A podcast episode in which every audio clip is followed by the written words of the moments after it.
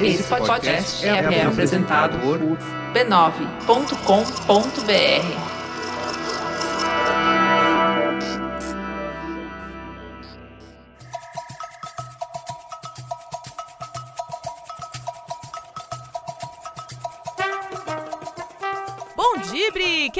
ouvintes! Dibradoras no ar, este é o episódio de número 21 aqui no B9. Ao meu lado, sempre ela, Angélica Souza. Bom Dibre, minha amiga, minha sócia. Bom Dibre, minha sócia Nina, minha amiga. É sempre um prazer estar com você aqui. Que bom, que o prazer segue prazeroso. Eu tenho que seguir, tem que seguir sendo prazer, né? Senão Sim. fica muito ruim para ambas as partes. Não vai ter solução, a Isso. gente vai ter que se aturar. Mas a gente não se atura, porque a gente se adora agora.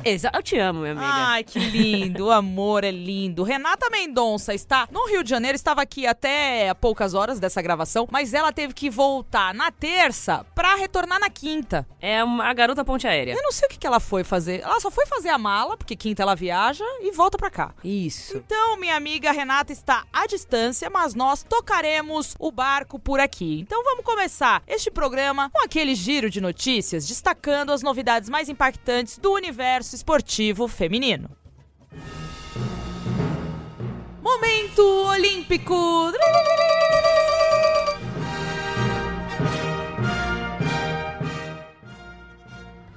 Momento Olímpico!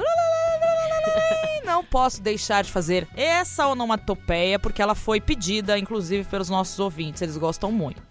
Então, seguindo aqui, amiga, o que, que é o momento olímpico do nosso programa? Foi tudo por água Momento abaixo. saúde, é, saúde pública, coronavírus, Covid-19. Basicamente é isso, há muitos episódios. É um boletim médico. É um boletim médico da Olimpíada. É um dos Jogos Olímpicos. Boletim, boletim médico de como tá a competição, né? Tipo, como tá, não. Como estão os cancelamentos, né? Porque são vários ao longo. Muita gente sendo cancelada. Ao longo da semana. Então estamos a 135 dias dos Jogos Olímpicos de de Tóquio. E a novela Coronavírus aí, né, segue firme e forte. É, novo capítulo desta novela, desta trama, deste grande suspense envolvendo, está envolvendo o mundo todo, envolvendo a saúde pública do planeta Terra, é que os eventos classificatórios do judô, a nossa modalidade que a gente tanto ama aqui depois de futebol, que é a modalidade da casa do, da Olimpíada, exatamente, que é uma das modalidades mais assistidas na Olimpíada, que é o caminho suave, né? Todo mundo sabe que judô é caminho suave, a gente sempre explica aqui, então por favor aprendam. É, os eventos classificatórios suspensos, viu? Não vão existir até o dia 30 de abril. A gente já tinha falado sobre isso na semana passada, sobre alguns outros cancelamentos de modalidades, né? De campeonatos de outras modalidades. E o panorama segue o mesmo. Então, falando do judô, entre os principais eventos que foram cancelados estão o Grand Slam de Yekaterinburgo, na Rússia. Você conhece Yekaterinburgo, Angélica? Não. Pô, você ficou na Rússia um mês, bicho. Fiquei, fiquei 40 dias, digo mais. Então, Mas, na Copa. A, a gente, eu fui pra onde tinha jogo do Brasil, né? Ah, entendi. Não ia ficar também. Foi Me Leva Brasil, né? Me leva. Onde você for, por onde for, quero ser seu par. E você voltou um pouquinho antes do que você esperava, obviamente. É, não, fiquei lá mesmo, mas eu fui em Moscou e fui pra Berlim, fui dar rolê. Tá bom, ela não conhece, mas então o Grand Slam de Ekaterimburgo está suspenso e os torneios Grand Prix de Tbilisi, na Geórgia. E aí, já foi? Passou? Onde?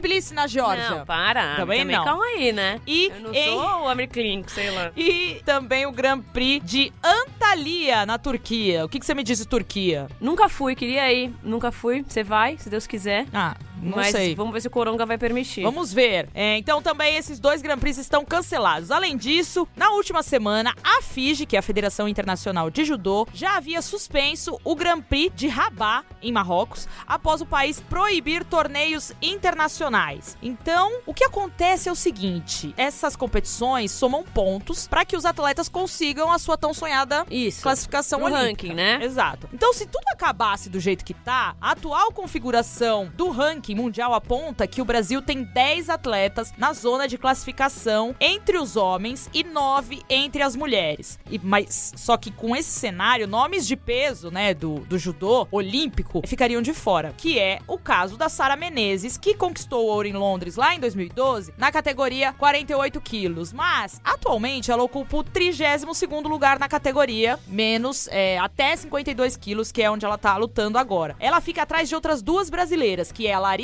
Pimenta, que é a sétima colocada, e a Eleudes Valentim, que é a vigésima nona. Então, antes dos Jogos Olímpicos, são apenas duas competições que vão render boas pontuações para o ranking e elas seguem na programação do circuito mundial. Então tá tudo confirmado para seguir com o Grande Slam de Baku, que fica no Azerbaijão, e o Doha Masters, que fica no Catar. Além delas, também tem um Pan-Americano da modalidade, que vai ser realizado em abril no Canadá e que continua confirmado. Então, assim, cancelaram algumas, tem algumas mantidas, mas a verdade é que as atletas, principalmente as mulheres do Brasil, precisam somar pontos, né? Sim. Pra se classificar para Tóquio. Então, este é o momento olímpico. Isso, a gente também não falou que nem a tocha foi acesa Exato, pro amiga. público lá. né? A, a tocha sempre A acende. cerimônia, né? É, acende a tocha lá na Grécia, onde começou tudo. Sim. Sempre aberta ao público, aquela grande emoção e comoção. Porém, não abriram para o público. Foi uma Exato. Cerimônia reservada Sim. também por causa da grande epidemia do coronavírus. Uma Covid-19. cerimônia cheia de simbolismos, muito bonita, que não pôde ser acompanhada de perto por conta desta grande gripe que assola o mundo em que vivemos. Então, este é o momento olímpico dando um boletim aí do que tá acontecendo nas competições, que basicamente é canceladas. É, e só pra lembrar, os Jogos Olímpicos estão marcados para acontecer de 24 de julho a 9 de agosto, enquanto os Paralímpicos vão de 25 de agosto até 6 de setembro. Isso. Vamos aguardar cenas do próximo capítulo. Isso. Que Deus abençoe nosso, nosso país, nosso mundo. Vamos agora ao segundo assunto. Também muito falado aqui, mas um pouco mais feliz, com um pouco mais de saúde. Sim, Mas nem sempre. nem sempre. Isso. A seleção feminina de futebol, a base e a principal, que é aqui que a gente fala de seleção feminina. Aqui é a casa da seleção feminina. Isso. A seleção brasileira feminina de futebol sub-20 está em São Luís, a gente falou semana passada também, na Argentina, onde disputa o Campeonato Sul-Americano da categoria. O Sul-Americano da Argentina vale vaga no Mundial da categoria e o Brasil estreou com vitória por 3 a 0 diante do Peru com dois gols de Jaqueline e um de Nicole.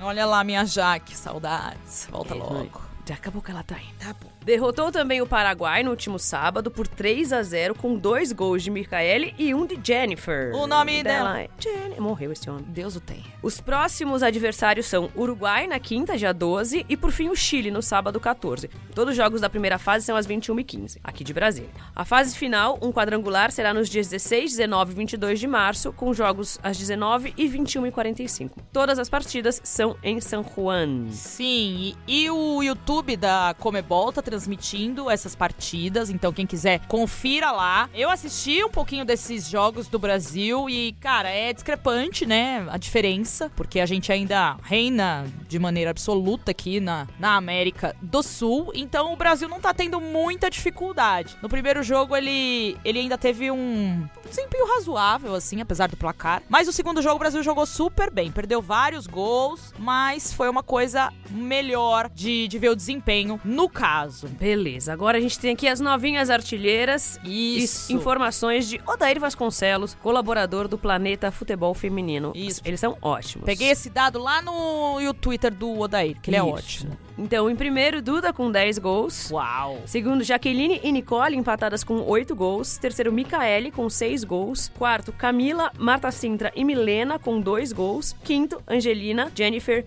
Júlia, Júlia Beatriz, Juliana e Vitória Yaya com um gol cada uma. Olha aí nossas novinhas. Duda reina absoluta, hein? 10 gols, é a nossa Voando. grande, é o grande nome aí desta seleção. Agora vamos de seleção Ai. principal, né? Meu Deus. Que é também uma querida dos nossos corações. Sim. A seleção principal. Seja ganhando ou perdendo, amiga. Ah, é, gente, é, uma amiga minha que torce pro Fluminense falou assim: olha, eu faço tudo sem, sem te pedir nada em troca. Até porque se pedisse. Eu não ia receber. Então, eu tô aqui feliz com isso. Não, mas pera, só, só antes de você começar. Eu vi aí, antes dos jogos acontecerem e tudo mais, o Brasil empatou com a Holanda no primeiro jogo. E aí a vinheta da Globo foi: a seleção vai jogar contra a França e está nove jogos invicta, sem perder. Olha só que mudança de paradigma, porque com a Era Vadão, a gente foi pra Copa com nove, Nove, jogos. nove derrotas seguidas. Exato, sem ganhar, né? Então aí eu fiquei pensando, olha só como o mundo gira, né? Tudo bem que a Pia perdeu aí duas competições nos pênaltis, mas tinha uma invencibilidade que a gente vai falar agora que caiu, né, minha amiga? Isso, vamos lá. Mas a TV Globo fez uma chamada também falando que só perdeu pra França. É. Foi muito bom, viu? Parabéns, TV Globo. Parabéns. Quer fez dizer, uma. não sei. Vamos lá. É, a seleção finalizou hoje, que é o dia que a gente tá gravando, terça-feira, a participação no torneio internacional da França. E o saldo final foram dois empates no primeiro e no terceiro jogo e uma derrota no segundo jogo pra França. Isso. Então, como a gente falou no episódio passado, o Brasil empatou em 0 a 0 com a Holanda no primeiro jogo da competição. Contra a França no sábado, o Brasil perdeu de 1 a 0 e aí caiu a invencibilidade da seleção na era Pia, que eram de nove jogos sem perder. Sim. O torneio foi usado como teste pela treinadora visando os Jogos Olímpicos. Todas as jogadoras que foram convocadas tiveram a oportunidade de entrar em campo e assim serem analisadas pela comissão técnica. Sim. E aí, a nossa amiguinha Renata Mendonça fez um balanço, ela que é uma grande analista e comentarista, fez um balanço da participação brasileira no torneio e também analisa o estilo de jogo que a Pia vem implantando na seleção feminina. Bom dibre, maravilhosas sócias e queridos ouvintes. Um dibre tão bom quanto as canetas que Jucinara distribuiu nesse torneio antes de ser expulsa, meus amigos. Hoje, ai, que complicação. Mas vamos começar do começo do torneio da França, certo? É, Brasil e Holanda. O Brasil empatou com a vice-campeã mundial Holanda. Um jogo interessante do ponto de vista defensivo. A Pia, ela poupou as jogadoras que estavam vindo do Brasil por conta, né, do, do problema no voo, né? 10 horas de atraso por causa de um drone lá em Frankfurt. E ela jogou só com as atletas que atuam fora do Brasil. Eu achei bem interessante o teste que ela fez. Luana Antônia, Daiane de Sinara na linha defensiva, especialmente a Luana, né, gente? Que fenômeno é a Luana, que jogou pela primeira vez na lateral e ela voou na lateral. Foi a melhor do jogo, né, no tempo que esteve em campo. E realmente carimbou passaporte ali pra, pra Tóquio. Pode, pode contar que é Jucinara e mais 17 que vão pro Japão. O jogo defensivamente foi bom. O Brasil sofreu pouco. A Martens e a Miedema foram anuladas pela defesa brasileira. É, acho que foi esse ponto positivo, né? Teve uma outra chegada da, da Holanda, mas a gente se segurou bem, assim, não foi aquele desespero. Mas ofensivamente, um jogo bastante deficiente do nosso ataque. Contra a França, né? Aquele adversário que tá entalado, a gente nunca venceu a França. Alô, Brasil, vamos vencer a França. Obrigada, um dia na vida, nosso sonho. A Pia testou outro time e outra formação, né? Se ela jogou no 4-4-2 antes, aí contra a França ela testou um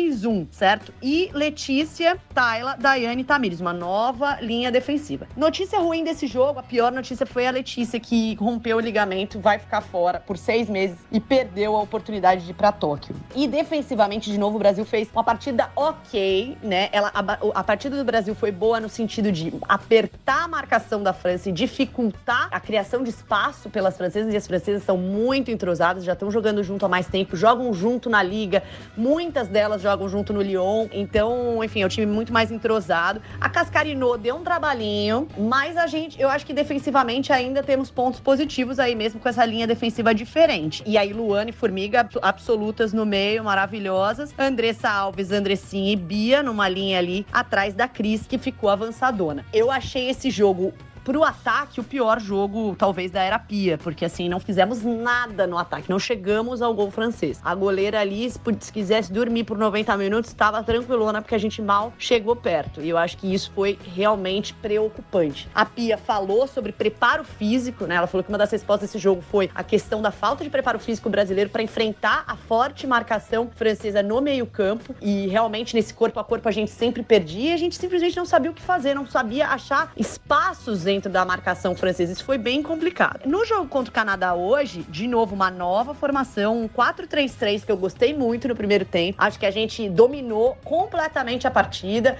É, um golaço da Marta, né, na habilidade dela individual, tabelando com a Bia, tabelando com a zaga é, canadense, mas assim, genial a jogada dela. Depois um gol da Ludmilla, que também teve velocidade da Ludmilla pelo lado e o toque com a Bia, né? Então, assim, um ótimo volume ofensivo no primeiro tempo e uma queda absurda no segundo tempo. Acho que a gente se complica demais com essas quedas de rendimento no segundo tempo. Acho que tem a ver com o preparo físico que a Pia mencionou. Pontos positivos do campeonato, primeiramente falando em pessoas, em jogadoras, Luana e Antônia, acho que excelentes. A Luana absoluta e a Antônia foi uma boa solução para lateral e também se deu, achei que foi bem na zaga. É uma novidade interessante. A pior notícia é a Letícia, mas a coisa boa é que a gente vê a Pia testando várias formações. Não estamos no time ideal. Ela tá no momento de testes. Ela jogou com todas as atletas que ela tinha à disposição e ela variou taticamente a seleção. E é importante descobrir como melhor funciona essa seleção e ter opções, alternativas. Porque às vezes o 4-4-2 não tá funcionando, você tem que ir pro 4-3-3. Então, assim, vamos esperar. Em abril tem mais.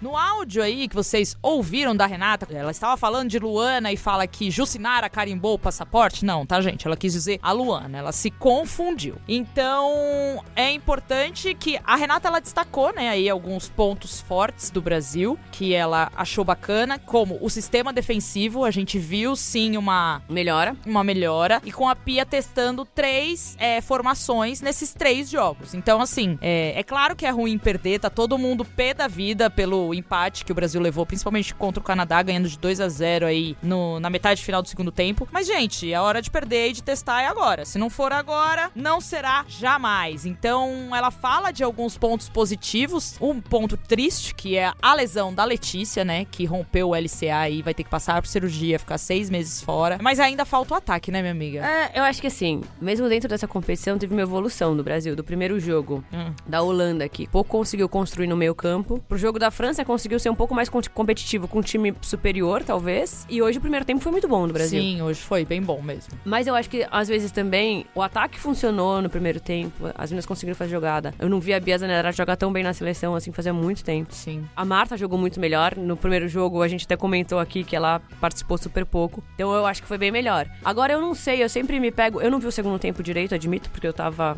trabalhando, que às vezes é preciso. Mas eu acho que às vezes o Brasil peca também. Me corrija se eu estiver errado com esse jogo inteiro. Na questão física. Ah, sim. Eu a Bia falou sobre É, isso. eu acho que a- o segundo tempo do Brasil tende a, mesmo com um time inferior, que é, não inferior, mas um time mais fraco, que é o Canadá, o Brasil tende a cansar muito mais. Sim. E aí, o meio-campo talvez fique um pouco sobrecarregado. Não, foi exatamente isso. Mesmo que você não tenha visto o jogo, é isso. O, o segundo tempo é esse essa diminuição de ritmo, Isso. de né, Intensidade. Exato, eu ia falar frequência, ainda bem que você falou. Essa diminuição da intensidade. E isso a gente viu. O segundo gol que o Brasil leva do Canadá, você vê ali a Bruna Benítez perdida na marcação da zaga, a menina sai sozinha na cara do gol. A expulsão da Jucinara é uma falta juvenil ali, Sim. né, também. E no primeiro gol também tem um erro de marcação da Andressinha ali no meio da área que você fala, ué. Também. Então, assim, tem alguns pontos a melhorar Sim. do meio pra frente. Acho que tem nomes que não foram bem nessa competição. Por exemplo, a Debinha, não vi ela, ela aparecer de fato, assim como ela apareceu nos outros amistosos. A Andressa Alves, achei ela bem abaixo. Eu também. Acho que faltou dar mais uma, uma chance mais concreta pra Duda, porque eu acho que ela vive uma grande fase. Hoje mesmo ela poderia ter entrado. Gostei de ver a Taizinha jogando, de volta à Eu seleção. não sei, mas eu acho que no esquema de hoje, de repente, se fosse a Debinha no lugar da Ludmilla, com mais espaço pra fazer as coisas, talvez a Debinha conseguisse jogar bem. Assim, porque eu acho que ela foi. Começou em jogos mais difíceis. Ela começou só o segundo, na verdade, né? Sim. Ah, Foi mas um jogo mais difícil. Mas realmente, ela vinha se destacando bastante. É uma mecânica de testes aí. Achei bom que ela testou todas as zagueiras que ela levou, inclusive a Bruna Benítez e a Rafa, que vieram de lesões. É, a Rafa jogou muito bem. A Rafaele tem uma qualidade imensa. Ela que, é, para mim, deveria ser a titular. Claro que isso vai depender do preparo físico, de como ela tá evoluindo com a lesão, mas ela é o nome certo pra essa zaga. Como a Renata falou, tem algumas surpresas, como a Antônia, que chegou aí pra uma convocação em cima da hora, né? Que foi substituindo a Érica. Uhum. E deu conta do recado, fez o que tinha que fazer. Acho que também levar a Natasha pra teste foi, Foi muito muito, positivo. E a Bárbara, hein? Não, então, não, menina, não sentiu uma ainda. lesão muscular, parece que Foi foi, na né? virilha, parece, né? Porque, assim, E é, até o Rafael falou na transmissão que ela tava saindo amparada pelos médicos porque não tinha maca. É, Não, mas eu, eu achei que não tivesse maca, porque Mas- eu tava assistindo, eu falei, por que ela vai fazer esse esforço? Mas ela que quis Ela sair assim. a ma- a é, ma- O Rafael falou que tinha maca. Ela não gosta de ficar no Ah, horizontal. ela não gosta. Ela gosta de ser forte e guerreira. Tá bom. É. então, eu acho que, né, tem pontos a melhorar, sim, tem pontos a trabalhar, mas vamos Não dá pra resolver, né? A mulher chegou não faz nem um ano, então a gente tem que ter calma. Ela precisa conhecer as pessoas, ela precisa testar mais jogadoras, acredito eu também. E vamos ver o que acontece nos próximos amistosos. Então, pra finalizar, o Brasil tem aqui 26 gols feitos e 5 gols sofridos na Era Pia. Antes do torneio, desse torneio da França, o Brasil só tinha sofrido dois gols. Então, os próximos desafios da seleção brasileira feminina são Se o coronavírus permitir. Costa Rica e Estados Unidos. Então, no dia 8 de abril, o Brasil joga com a Costa Rica lá em Costa Rica. Isso. Em São Juan. San Juan. Não, San José. São José, é verdade. San José, não São confunda o Santos. Isso. E nos Estados Unidos, é, a seleção joga dia 14 de abril. Também Em São José. em São José. Só que nos Estados Unidos, obviamente. Esse vai ser um joguinho Eita, nós! pra gente passar o nervoso, pra gente xingar até a 15ª geração de sei lá quem. Vamos escolher ah, alguém. de todo mundo. Vamos escolher alguém pra... De pra- quem pra fica Marte. marcando a bola. Exatamente. Então, ó, já que a Renata fez aí o panorama da participação do Brasil, né, no torneio da França, eu vou fechar esse assunto por aqui com a canção Tiro Certo, do Zé Felipe e Gustavo Lima, na voz de Pia Sundag. Porque assim, eu não vou pedir fora Pia. Se você está pedindo fora Pia, você está muito errado e sendo muito injusto. Já falei aqui que Emily Lima foi derrubada por grupos de WhatsApp de fanáticos pelo futebol feminino. Não sejam essas pessoas. Então, Pia, cante, solte sua voz, se refaça destes resultados e bora pra frente. You want me to sing? Okay. Well, Ama não tava nos meus planos, não tava procurando, mas eu encontrei. Agora tô aqui falando, foi o mais lindo que acertei. Você, você virou meu mundo de ponta pra cabeça. Esse um dia eu te ver, pode é certeza. They help me, yes, my friends, Uh, something like that. Etienne Medeiros recebe certificado do Guinness por recorde mundial. Olha só que coisa boa, gente, no final de semana. Eu amava demais o Guinness, sabia? Ai, que susto. Eu pensei que você ia falar que amava a Etienne e não ama mais. Não, Deus me livre. Que Amo cada isso? dia mais essa mulher. Por que que você... Eu amava o livro dos recordes. Meu pai comprava, a gente ficava Ah. olhando né, o maior homem do mundo, o menor homem do mundo. Que diversão. o- é, o maior contagem. É, pra o maior- família de explicadinho. O maior é. não sei o que lá. Era. Nossa, a gente se divertia demais com o Família de explicadinho gosta de saber tudo que tá acontecendo no road. Por isso, que Isso. ela gosta do Guinness Book Road, sei lá como é que fala. Ó, no final de semana a gente conheceu a Etienne pessoalmente. Foi uma grande honra para todos nós, amigos. Eu apertei tanto o ombro dela, porque o ombro dela, ela sentada com aquele Ah, ombro. Nadador é lindo demais. Eu falei, né? amiga, deixa eu passar a mão no seu ombro. Ela deu muita risada, kkk da minha cara, mas foi lindo demais. A, a gente conheceu ela no Girls Camp, né? Que foi uma, um evento organizado pela NBA Basketball School, que aconteceu aqui em São Paulo. Ela e outras atletas palestraram para as meninas que estavam participando desse camp. Então a gente conheceu Etienne e deu pra ver que ela é maravilhosa. E no domingo, justamente no Dia Internacional da Mulher, ela recebeu um super reconhecimento que foi o certificado oficial do Guinness World Records pelo recorde mundial dos 50 metros costas mais rápidos nadados em piscina curta por uma mulher. Amiga, que responsa é essa? Nadar de costa já é um terror. E faz um tempo que ninguém consegue esse, bater esse recorde dela, né? Nossa, sim, ainda segue intacto. Porque esse recorde da Etienne aconteceu em 2014, que foi quando ela conquistou a medalha de ouro no Mundial de Natação de Piscina Curta em Doha, no Catar. Por Onde? quê? Porque tudo acontece em Doha, Tudo no Catar. acontece no Catar, né? A Etienne cravou o tempo de 25 segundos e 67 milésimos, que é a marca que ninguém alcançou até hoje, e conquistou a primeira medalha em provas femininas da natação na história do nosso país. Olha só que maravilhosa que ela é. A Etienne é pernambucana, então a gente também teve o contato pra saber um pouquinho da carreira dela, como tudo começou, né? E ela começou então nas piscinas a praticar natação aos 4 anos de idade, porque ela era, ela era não, ela é asmática e na infância ela sofria muito com asma. Então, os médicos falaram o quê pros pais? Coloca a menina na natação, Natação. bota ela pra Natação é muito importante para as crianças, Bater mesmo, braço. mesmo as não asmáticas, porque é- às vezes é uma questão de sobrevivência. É, é, importante saber nadar. porque as crianças caem na água, É. uma empurra a outra. Exato. Então, coloquem seus filhos na natação. Independente de qualquer coisa, com asma, sem asma, Isso. coloque. Etienne tem 19 anos dedicado ao esporte e muitas marcas conquistadas. Ela é a única brasileira bicampeã pan-americana de natação, feito que ela atingiu após o ouro nos 100 metros costas em Toronto, em 2015, e nos 50 metros costas em Lima, em 2019. No Mundial de Piscina Curta, a pernambucana faturou também o bicampeonato em Windsor, em 2016. Agora, aos 28 anos de idade, o foco da nadadora está onde? Todinho em Tóquio, né, minha gente? Ela busca ainda a vaga olímpica na seletiva que vai acontecer no Maria Lenk, no Rio de Janeiro, em abril. E a gente tava lá no, no evento, acompanhando tudo aquilo, a gente não, não marcou bobeira. Fomos falar com ela sobre algumas questões e uma delas é essa: como ela está se preparando para garantir a vaga nos Jogos Olímpicos. Fala, Etienne. Olha, hoje a gente está vivendo uma, vamos dizer, um astral muito legal, porque ano olímpico é um ano de brilho, é um ano também de muito choro, né, por tensão.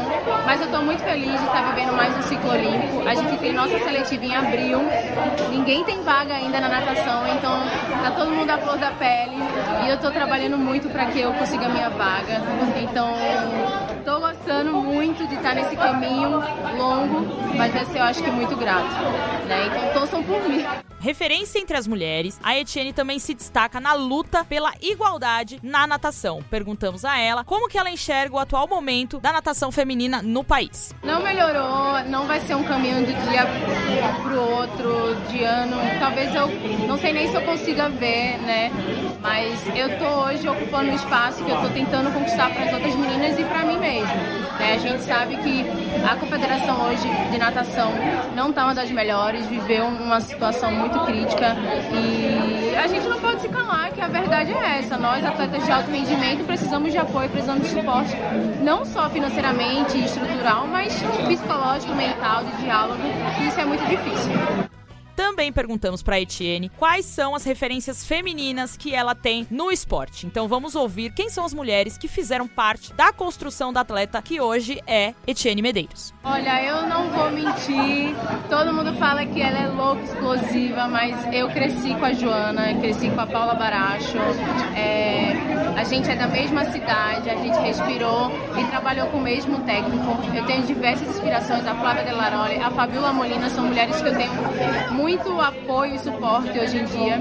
Mas tem sempre algumas especiais. Fabiola tá no meu coração, a gente foi adversária e hoje eu sigo como mentora mesmo. E por fim, é claro que ela, além de ter as suas referências, ela acabou se tornando uma referência para tantas meninas aí que buscam espaço e se tornar uma grande campeã na natação. Vamos então ouvir a Etienne dizendo sobre a importância do seu papel como influenciadora para outras meninas também. Eu vejo que o esporte é um caminho que a gente consiga ter mais espaço, mais visibilidade, mais conquistas. Então eu olho o esporte como uma oportunidade, apesar de achar que a gente ainda tem muito que evoluir. É nós mulheres, né, dentro do, do ambiente esportivo. E como inspiração, eu fico muito feliz. Eu sei do, do poder que hoje eu exerço, do peso que, que é ser uma referência. Então eu consegui ter um processo muito tranquilo de aceitação em relação a isso mas eu sou muito grata e tento sempre inspirar mulheres e pessoas que estão ao meu redor.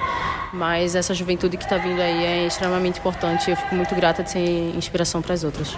E para finalizar, já que a gente tá falando da conquista que foi parar no livro dos recordes, a gente perguntou para Etienne o que significava para ela e para natação feminina essa conquista e se ela pudesse dedicar esse, vamos dizer assim, esse título, né, esse esse recorde alcançado Hum. para alguém, para quem que ela dedicaria?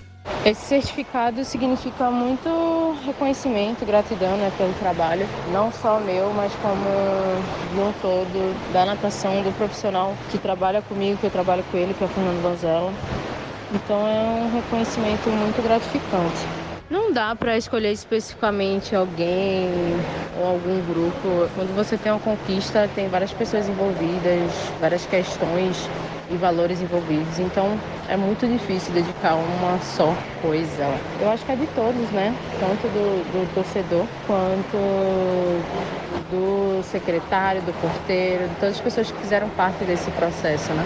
Parabéns, Etienne Medeiros. Você é maravilhosa como pessoa, como atleta. A gente ficou muito feliz de te conhecer pessoalmente, amiga, e ela sofreu, vamos dizer assim, um bullying do bem, porque ela tava numa, num painel nesse evento formado por atletas Ah, olímpicas sim. e todas medalhistas, né? Que era a Juliana Cabral, a Fofão do vôlei e a Alessandra do basquete. E todo mundo levou as medalhas olímpicas Ah, meu pai. era pra ela levar do Mundial, né? Mas ela acabou esquecendo a medalha. Então, tipo, a Alessandra com três medalhas na mão, a Fofão com outras três, a Ju Cabral com a dela. E aí as meninas falaram: olha, você passa a mão em todas as nossas medalhas pra te atrair muita sorte. Ah, muito bom. Faz aqui um carinho. Isso, porque a Fofão falou Energia. que quando elas ganharam a medalha, a primeira medalha em 2008, foi a Malra Imagem que fez isso com elas. Falou: passem a mão na minha Ah. medalha, que vocês vão conseguir o ouro. Nossa, então tem que fazer um negócio desse antes de embarcar pra Olimpíada. Temos um vídeo maravilhoso de Etienne olhando as- todas as medalhas na mão assim e falando: gente, não me pressionem, não mande esse vídeo para o meu técnico. Enfim, foi Etienne, eu maravilhoso. entendo. Eu esqueceria também. Deu tudo certo. Mas eu também não tenho. É, não vai esquecer uma coisa que você não tem. Uhum. Mas, Etienne, estamos contigo. Boa sorte na seletiva e rumo a Tóquio se houver Tóquio. Isso. Agora, minha amiga, nós vamos de volta. Ai, que bom. Que saudade que eu tava. Que saudade de você. Está de volta depois dessas datas FIFAs para os jogos da seleção. Está Sim. de volta o nosso Brasileirão Feminino. Vai acontecer a quinta rodada a partir de sábado, dia 14. Isso. Os jogos vão acontecer voltando essa, esse maravilhoso campeonato disputado O único possível. por todo o Brasil em que torcemos e podemos assistir todos os jogos pela internet. Amém. Então vamos lá. Dê aí a tabelinha dos jogos. Vamos lá. No sábado, dia 14, às 15, Minas e Cesp e Ponte Preta. Alguma dúvida que a Ponte Preta vai perder? Jamais. Nenhuma. Às 16, Iranduba e Cruzeiro. Hum, vamos ver aí o que Vamos acontece. ver. No domingo, dia 15, às 14, tem aqui, amiga. Meu Deus, choque rainha. Temos o nosso choque rainha, eu contra você, Sim, você contra mim. sim. E em Vinhedo, às 14 horas, o jogo da Band. É o jogo da Band. Palmeiras e São Paulo, tá? Ah, não falei isso? É. Só falou eu e Desculpa. você, você e eu, nós quatro. Ah, vocês entenderam. Tudo bem. Palmeiras e São Paulo. Sim. Às 15, Grêmio e Vitória. Também. Às domingo. 15, São José e Kinderman. Boa. Na segunda-feira, dia 16 do 3, às 19 horas, Internacional versus Flamengo Marinha. Sim. Às 19, Santos versus Audax. Então, esse jogo tá confirmado pra Arena Barueri, hein? Santos não vai jogar nem na Vila, nem no Urico Mursa. Eu acho que muito é por causa da Libertadores, que o Santos deve ter jogo na Vila. Será que o estádio lá tá com condições de jogo depois de toda aquela chuvarada? Ah, tem que tá, tem que tá. Não, o Alessandro tinha me dito que tinha jogo da Libertadores, então por isso que não jogaria lá na Vila. Hum, tá. E às 8h30, o grande jogo da rodada, né? Ah, meu Deus. Corinthians e Ferroviária.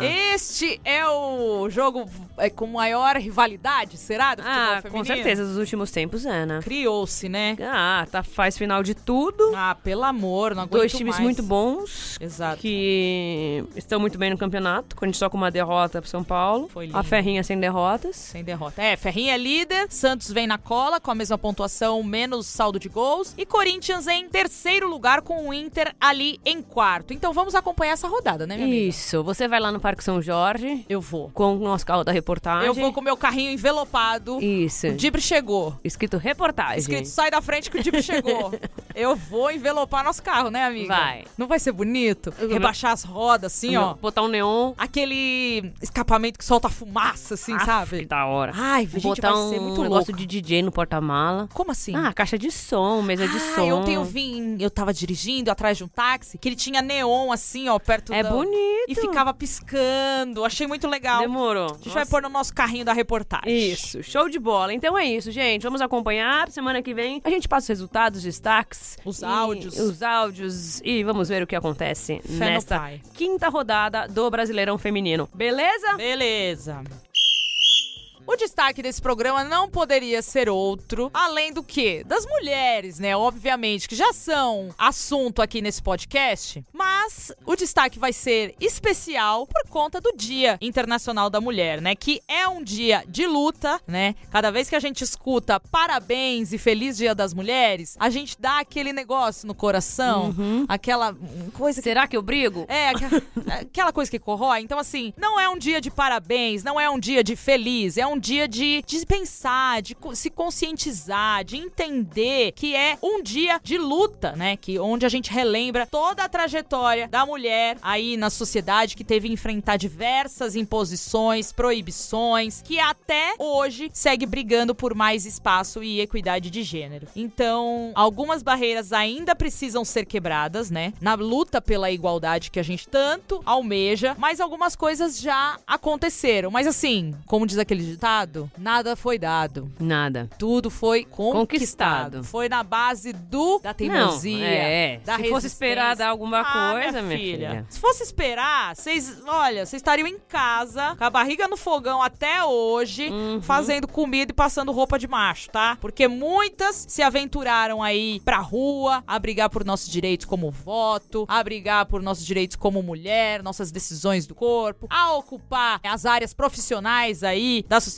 Então a gente tem muito que agradecer a essas primeiras mulheres. Então, já que a gente tá num ano olímpico, né? é, a gente vai falar aqui rapidamente, se Deus permitir, uma breve linha do tempo da participação feminina aí no, no esporte olímpico, né? E ainda mais nesse ano que a expectativa dos Jogos de Tóquio é que pela primeira vez a Olimpíada possa ter um número recorde de participação feminina. Então, estima-se que 48,8% do total de participantes seja de mulheres.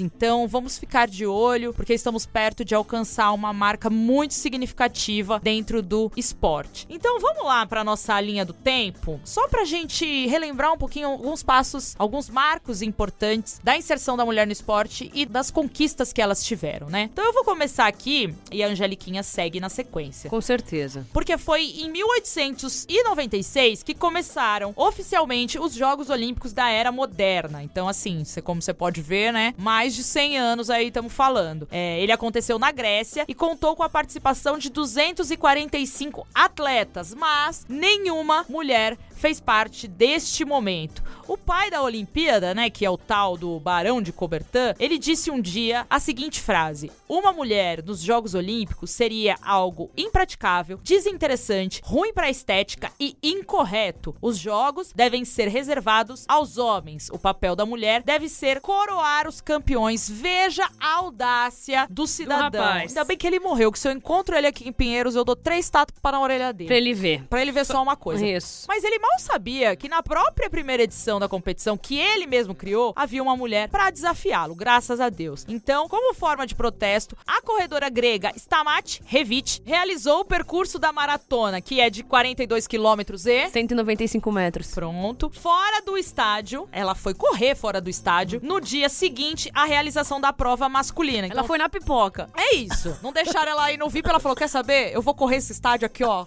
Na pipoca. a rabo e eu não quero nem saber. Então ela correu no dia seguinte da prova masculina e completou a prova em menos de duas horas atrás do vencedor. Ah, tá. É, ela conseguiu fazer um tempo melhor do que até alguns homens que estavam competindo. Não temos registros oficiais desse feito, né, da grega, da Estamata, porque, né, numa tentativa de apagar a sua conquista da história, ninguém quis contar, né, deixar guardado ali nos anais da história o feito da nossa corredora. Depois disso, demoraria cerca de 70 anos até que uma mulher pudesse correr oficialmente numa maratona. E isso aconteceu em Boston em 1967, quando a Katrine Switzer quebrou as regras e conseguiu se inscrever na prova. E somente em 1984 é que as mulheres foram aceitas para competir nessa mesma prova nos Jogos Olímpicos. Amiga. 84. É sem, é- eu, eu, eu nasci antes dessa prova, em 83. Olha isso. Quando você nasceu, eu ainda não podia. Olha só, cada coisa que eu passei, né, amiga? Nossa, a enchente em São Paulo. Quando e- eu nasci, foi nesse mesmo ano, teve uma grande enchente. Mas enfim, já que a gente tá falando de 1896, é bom situar que somente a partir de 1900 é que as mulheres puderam competir. E ainda assim, em modalidades consideradas femininas. Ou seja, elas puderam ir pra Olimpíada, mas só pra jogar tênis, Era golfe, exibição. patinação. Era isso, as coisas bem belezinha, tá? Só que tem um detalhe: elas participavam dessas competições e elas não ganhavam o tradicional prêmio que é aquele das coroas de oliveiras, que todo mundo recebe.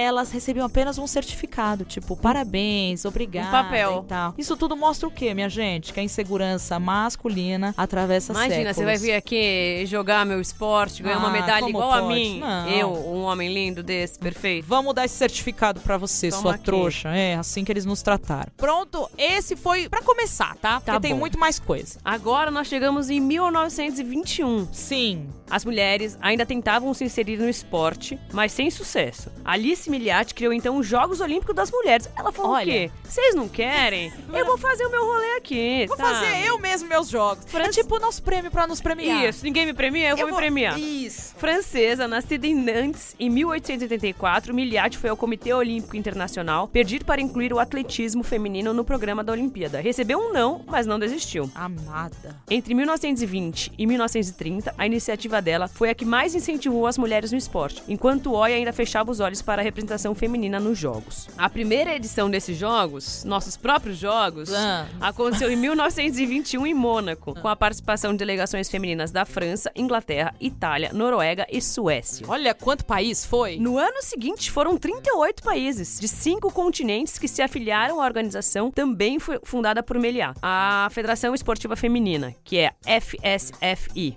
e decidiram que os Jogos Olímpicos das Mulheres seriam realizados de 4 em 4 anos. Isso aconteceu entre 1922 e 1934, e as edições olímpicas femininas reuniram centenas de atletas e milhares de torcedores. Ai, que sucesso, Vejam gente. bem, seus trouxa. A mulher foi fazer a Olimpíada, o corre dela, sabe? Amo.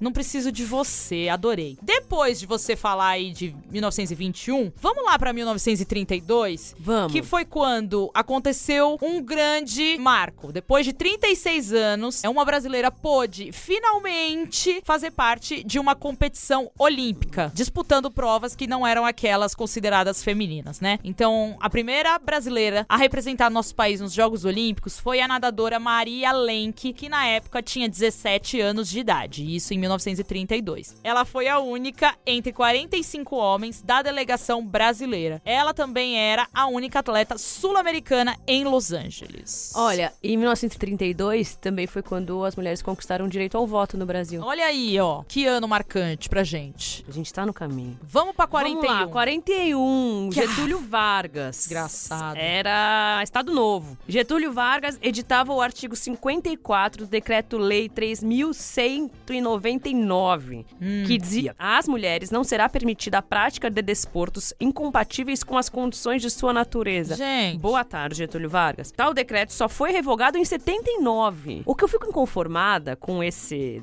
com esse decreto, né? Que é um absurdo, que foram quase 40 anos que as mulheres ficaram proibidas de praticar alguns esportes que os homens não consideravam pra elas. Aham. É que ele passou por diversos momentos políticos do Brasil. Sim. Então, por um, um Estado Novo, uma ditadura de Getúlio Vargas, por uma democracia, Juscelino ali, e depois volta a ditadura. Sim. E, e permaneceu ali. E ninguém se ligou. Acontecia o mundo e as mulheres sem poder praticar esporte. Como é que pode, né? Ai, gente, o que, que a gente, que tá acontecendo Exato. agora? Eu fico pensando, o que será que tá acontecendo agora que eu não tô percebendo? Tem que ficar atenta. Tem. É preciso estar atento e forte. Enfim, aí o Beleza do Getúlio Vargas editou esse artigo e ficamos até 79 com restrição à prática de muitos esportes. Exatamente. E com isso, né, a gente ficou atrasada Claro. e defasada na prática do esporte, enfim, e na- nas conquistas por meio dele. Em 64, vamos lá, ainda imperava a mesma lei do Getúlio Vargas, que se Deus quiser tá queimando lá no fogo do inferno. Amiga, Ó. mas ah, a gente não precisa falar. Ah, eu quero que ele queime. não é, não, você não é juíza de Não Deus. sou, é só minha opinião. Só um desejo pessoal meu. Hum. Se ele não estiver queimando, um dia ele vai queimar. em 64, que é o ano que estamos indo agora, é pra falar de Aida dos Santos, nossa grande guerreira do atletismo, que fez história em Tóquio, nos Jogos Olímpicos, ao ser a única atleta do nosso país a participar da competição. Pensa, eu era a única ali, ó, no meio daquilo tudo. O resultado dela também foi importantíssimo. Ela ficou em quarto lugar no salto em altura, que foi a melhor marca do Brasil por 32 anos. Dona Aida está viva até hoje, participou semana passada de um evento no SESC e é um exemplo pra toda nós, porque é negra, veio da periferia, passou por muito preconceito e conseguiu um quarto lugar sem nunca ter um tênis adequado, sem nunca ter um treinador. Imagina se Pra essa dar- pessoa tem um, um treino desde Nossa, criança, exatamente. estrutura. Tudo isso. E ela Olha. disse que ela foi muito renegada quando ela buscava a classificação, que as pessoas não davam valor pra ela. E quando ela voltou, ofereceram um carro de bombeiro pra ela desfilar na cidade. Ela falou: Eu não quero carro de bombeiro, não vou desfilar. Maravilhosa. Olha ela que orgulhosa. Te amo, Aida. Faz muito que bem. Entrevistamos Aida em nosso podcast na Central 3. Quem quiser ouvir, tá lá nos arquivos também. Isso. Outro ano, amigo, um ano muito especial. Agora vamos a 1996, Olimpíadas de Atlanta. Você lembra dessa Olimpíada? Claro que eu lembro, Eu amiga. lembro, se eu fechar o olho. É a primeira, primeira Olimpíadas que eu tenho uma memória, assim, bem... A minha também. De ver mesmo, de acompanhar. Claro que eu lembro. É, a primeira medalha... Chegou, né? Nas Olimpíadas de Atlanta. Sim. Chegaram as medalhas olímpicas brasileiras. Chegaram os biscoitos e os refrê. Das mulheres. Demorou, mas chegou. E Ah. veio em dose dupla no vôlei de praia. Amiga, eu com lembro ouro tanto pra Jaque dia. Sandra e prata pra Mônica e Adriana, já que as duplas brasileiras fizeram a final. A segunda medalha de prata veio com a seleção feminina de basquete, que contava com duas das maiores jogadoras da história. Ah. Magic Paula e Hortência, também muito amigas aqui da minha amiga Roberta Nina. Sim. E, pra fechar a conta, a seleção feminina de vôlei faturou o bronze porque a gente tava naquela fase ainda que tava difícil Aff, sim. o nosso vôlei de quadra, mas nossa redenção chegou algum tempo depois. Exato. E uma vez que eu falei com a Magic Paula sobre essa Olimpíada, que elas ganharam uma medalha tão significativa, ela sempre lembra da música Rich, da Gloria Estefan. If I could be... Coloca um trechinho aí pra gente. Isso é um clássico, eu lembro de Gloria Estefan cantando. Eu não lembro. Ah, pelo amor de Deus. Ó, em, nove... em 96, eu tinha 13 anos. Então a minha memória já era boa pro esporte, assim, né? E tem coisas que marcam muito a gente. Nessa final do vôlei de praia é uma coisa que eu achei, assim, absurda. Porque os jornais falavam, a gente já é campeão. Eu falava, gente... Mas como é que pode? Como é que é? E é verdade, a gente tá na Era. final com dois Brasil? Já podia colocar no quadro de medalhas lá, dois. Eu tinha um ouro e uma prata. Não nem... Coisa boa de Olimpíada bacana que foi essa de Atlanta. Beleza. Vamos pra 2008, então, em Pequim, que foi quando as brasileiras conquistaram medalhas olímpicas em competições individuais, porque anterior a gente tinha ganhado no coletivo, né, no vôlei, no basquete e tudo mais. Então foi em 2008 que Kathleen Quadros levou o bronze no judô e a Malra Image ganhou o ouro no salto em distância. Quem lembra da Malra batendo palminha, evocando a torcida antes de dar aquele pulo da gata? Amo. E a Mauro Imagem, quando ela ganhou ouro, você lembra que ela ligou pra filha Sim. dela? E a filha dela gostava mais da medalha de prata. Verdade. Ai, foi essa. Ai, não gosto, não gosto. Ela é aquela menina que ganha brincos e fala, ai, não gosto de ouro, gosto de prata. É, a Nossa. filhinha da Mauro Imagem. A filhinha da Malra Imagem deve estar já na faculdade, Já. inclusive. Um grande beijo pra ela, que sempre ouve nosso podcast. Além dessa conquista, e ainda teve as meninas do vôlei, que conquistaram a tão sonhada medalha Foi- de ouro. Foi quando desencalacrou nossa história. Foi Sheila Foi. Sheila, Mari. Ai, que coisa mulheres. boa, maravilhosas. E em 2012, nas Olimpíadas de Londres, pela primeira vez da história dos Jogos, as mulheres competiram em todas as modalidades esportivas. Ufa! E todos os países tiveram representantes femininas. E aqui sim, nós ganhamos nosso bicampeonato olímpico. Ai, que foi lindo demais também. que foi mágico, lindo, assim, uma coisa maravilhosa. Agora, amiga, a gente tá falando de uma competição que começou em 1896 e só em 2012 a gente teve mulheres participando em todas as categorias, né? Falando aqui do, do nosso país. É muito surreal, né? Muito. É um atraso absurdo, Mas se assim. você for ver, né, Ami, um, se até s- 79 a gente não podia fazer Sim. todas. Você vê como é um grande atraso e que reflete em tudo, como você disse. Claro. Óbvio que a gente vai ser atrasado se a gente foi proibida de praticar. Se não tem prática legalizada, não tem treino, não tem estrutura, sabe? Lembrei do, do Zeca Pagodinho. É ilegal? É. Agora, gente, enquanto a gente tava buscando a primeira medalha de ouro lá em 96, os homens já tinham conquistado inúmeras medalhas, sabe? Com. Como chama aquele? Já tinha, sido, já tinha tido a geração de prata de, de vôlei, Do de vôlei. 84. Já tinha ganhado medalha no boxe. Já tinha ganhado de, de ouro em 92 também. Isso, já tinha ganhado. Tinha ganhado algumas pratas no futebol masculino. Joaquim Cruz já tinha feito história, Sim. Servilho de Oliveira, o vôlei, o basquete. Então, assim, a gente tava tava muito atrasada. E isso não é porque mulher é O inferior. judô também, né? Aurélio Miguel. Sim, Aurélio Miguel não lembra, nossa senhora. Então não, não dá pra falar que mulher é ruim, né? Tipo, Não. as mulheres são inferiores que os homens, não. Elas só sofreram com a defasagem e a proibição ao longo dos anos. Então a gente quis fazer esse. esse Essa linha do tempo. essa breve passagem aí, resumimos mais de 100 anos em alguns minutos, pra que a gente nunca se esqueça que dia 8 de março é um dia de luta. Isso. É um dia de você se unir com as suas mulheres, que você tanto ama, suas amigas, sua E família. o dia que feministas negras pegaram fogo também. Exatamente. Então, assim, é reflexão, é de entender o nosso papel na sociedade, é de se manter firme, forte e rumo a outras Isso. conquistas. E parabéns só se for por estar viva Exato. nesse país. Que... Não tem motivo pra parabéns. Então, como é um dia de luta, mais uma vez, a gente, em parceria com o Museu do Futebol, vamos relembrar a luta e as conquistas das mulheres no Museu do Futebol, dia 23 de março, às sete e meia da noite, com o nosso evento As Conquistas Delas. E esse ano vai ser especial sobre Olimpíada. Então, vocês terão a oportunidade, quem vier a São Paulo pra acompanhar, vai ver de pertinho. Quem não puder, vai assistir pelo museu, porque tem transmissão via YouTube. E as nossas convidadas são. Fala primeiro aí, vai. Lança braba. Joana Maranhão. Gente, a militância vai estar do lado de fora, Amiga, imagina eu. pron- pronta pra defender Joana em qualquer situação. Não, eu vou levar minha camisa do Che Guevara pra ela autografar. Do MST, leva. Isso. Outra convidada, minha amiga, lança a braba. Rosana. Ai, Rosana nas alturas, amo demais, nossa jogadora de futebol. E a última, Adriana. Adriana do boxe. Então, Vai estamos ter porradaria Vai. também. Trocação. Vai ter trocação.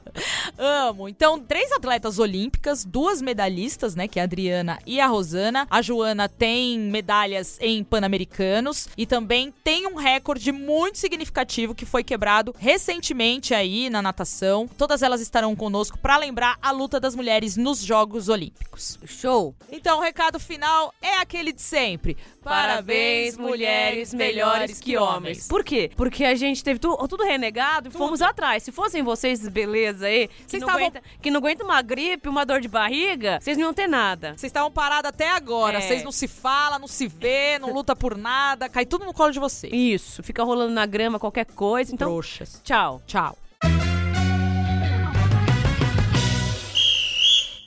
Momento biscoito! Olha aí, muito difícil encontrar um- uns tweets aí que falam com a gente, porque tava todo mundo tão envolvido com a seleção brasileira E com o Big Brother? e- que o povo só mandava esse tipo de recado pra gente. Pergunta pra Pia, como que a. Pergunta. pra- Eu gosto dessas perguntas assim, ó. Pergunta pra Pia se ela sabe que tal atleta tá lesionada. Não, amiga. Não.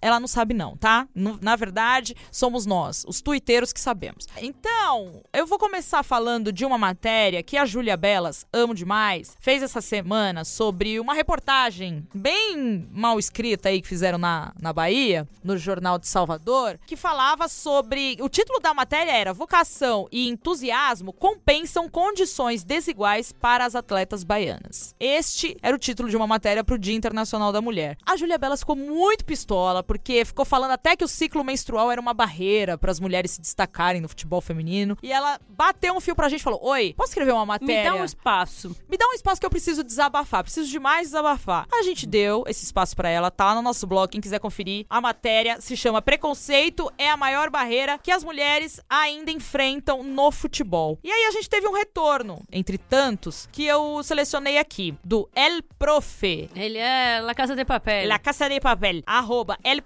underline, gel. Ele mandou a seguinte mensagem. Palminha, palminha, palminha. Ótimo texto. É vergonhosa a falta de formação, conhecimento de jornalistas sobre diversos temas sobre os quais escrevem barra comentam. É ótimo poder ler essa análise de uma mulher e profissional da área. Parabéns. Parabéns, Júlia. Parabéns, Júlia. Parabéns, vibradora. Obrigada, prof. Vamos ao próximo El recado. Profe. Agora foi um recado aqui da nossa cobertura, certo?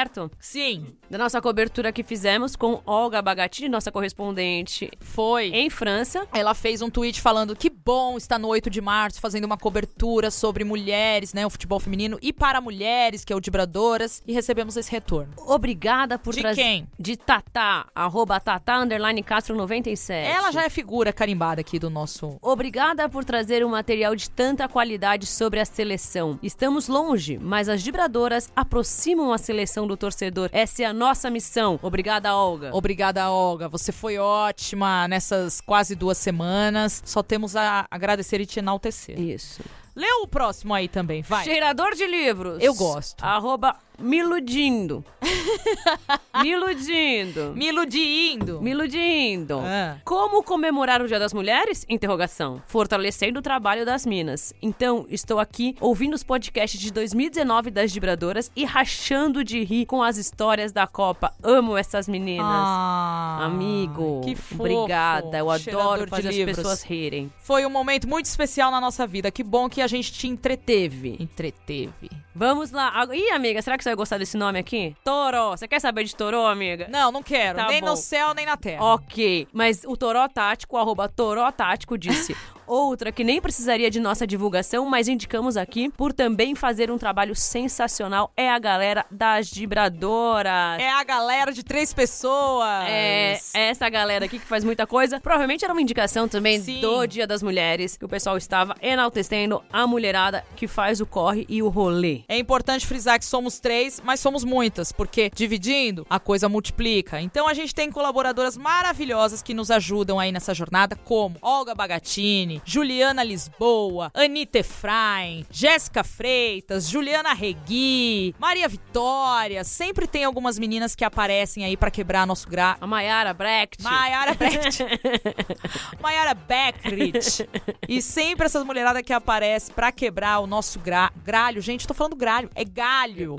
Então a gente também é super grata pela rede de mulheres que nos cercam e admiramos todas vocês. E está chegando ao fim Mais este um. Episódio de número 21, maioridade agora total. Totally crazy. Muito juízo com o que vocês fazem na rua quando vocês têm acima de 21 anos. Essa é a dica que eu deixo. Isso, faz muito tempo que eu passei por isso. Muito. Sobrevivi. Aham. E seguimos nessa, minha amiga. Foi um prazer estar aqui com você novamente. Sim. Falar sobre mulheres e esporte com você é sempre um prazer. Sempre um prazer. E semana que vem estaremos de volta. Mandem sugestões, críticas. Notícias do Corona. Qualquer coisa que a gente gosta de falar aqui também, ok? Um grande beijo. beijo. Tchau.